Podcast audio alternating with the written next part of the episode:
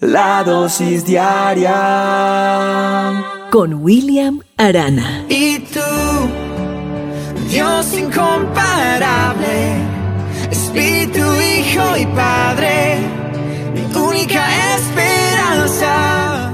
Alguien me dijo la otra vez que eh, tener dinero era malo y que era mejor ser pobre para poder heredar el reino de los cielos. Y yo le pregunté que a qué se refería o por qué decía eso. Dice, en la Biblia dice que es más fácil pasar un camello por el ojo de una aguja que entrar un rico en el reino de Dios.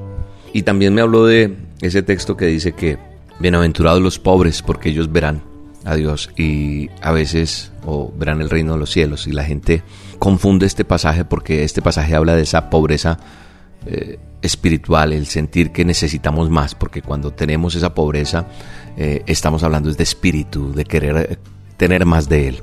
Y con respecto al, al texto que dice que es más fácil pasar por, que un camello pase por el ojo de una aguja que entrar un rico en el reino de los cielos, no es que uno tenga que ser pobre y que no tenga derecho a tener comodidades, a tener riqueza, si así Dios lo tiene para nosotros. O sea, tener éxito no es malo inclusive, porque hay gente que dice, no, eso le toca a un seres promedio bajo.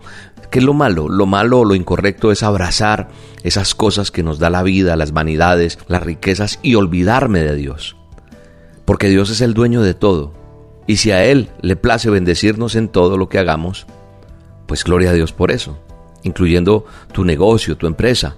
Pero en lo que tenemos que tener cuidado, en lo que tenemos que ser muy cuidadosos, es que cuando veamos que las metas que nos hemos trazado se están cumpliendo, estamos adquiriendo un mayor estatus, está llegando la, la bendición económica y muchas cosas más, debemos estar atentos y colocar esa balanza de nuestra fe y las riquezas. Es decir, las riquezas no pueden llegar a ser ese obstáculo que me impida acercarme a Dios.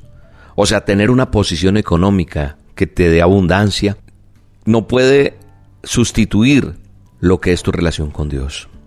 No puede deslumbrarte a tal punto que te olvides de lo más importante, la comunión con tu Creador y el ser agradecido con lo que Él te da. Salomón en Eclesiastés 2.11 dice con mucha claridad que todo es vanidad. Habla de la abundancia, habla de las riquezas. Y aunque fue el hombre más rico sobre la tierra, leyendo la vida de Salomón, pues eh, me doy cuenta que Él no permite que las riquezas le estorben en su relación con Dios. Su vida estaba consagrada a Dios. Salomón servía con sus bienes inclusive a Jehová Dios de los ejércitos y ayudaba a quienes estaban en necesidad. Es decir, que a Dios le agrada que tengamos riquezas, mas no que ellas tomen el lugar que le pertenece al Todopoderoso, a nuestro eterno Dios.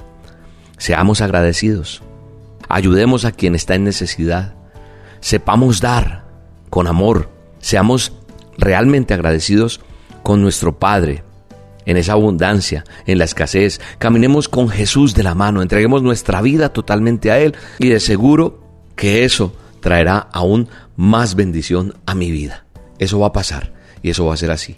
Definitivamente nosotros tenemos que entender que todo, todo le pertenece a Él y que la honra y la gloria es solo de Él. Padre, gracias por esta dosis. Gracias porque si tú me tienes para cosas aún mejores, que yo te honre con todo lo que haga y con todo lo que tú me des.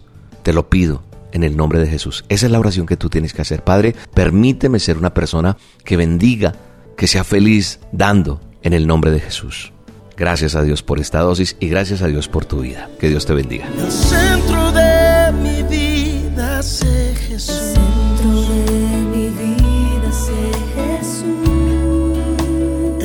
Centro de mi El vida. centro de mi vida sé Jesús.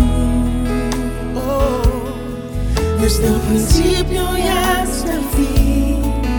Tú has sido y siempre serás.